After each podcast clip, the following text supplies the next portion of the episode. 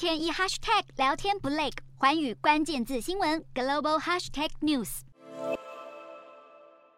乌克兰进入寒冬，首都基辅迎来第一次降雪，但在这个时候，防空警报忽然响起。俄国飞弹又铺天盖地来袭。当地时间十七日，乌克兰多座城市遭俄军飞弹狂轰滥炸。俄军空袭目的就是要瘫痪乌国关键能源设施。基辅民众似乎已经很习惯每天躲避飞弹的例行公事。不过这一次空袭中有重要的天然气开采设施被炸毁，让乌克兰战火灾民的艰困处境雪上加霜。他们在躲避攻击之余，还被迫面对断水断电的考验。乌南黑海航运枢纽奥德萨以及乌东战略重地扎波罗热与哈尔科夫，都在俄军一系列飞弹攻击后出现民众死伤，还有一座乌克兰大型飞弹工厂被轰炸，许多正在生产的导弹与航天器材也跟着被摧毁。随着越来越多能源和军事目标接连被俄军破坏，乌克兰国家能源公司警告，不久后平均气温可能会降到摄氏零下十度，将会有更多地区面临停电。乌克兰人民恐怕得咬牙忍过越来越严酷的寒冬。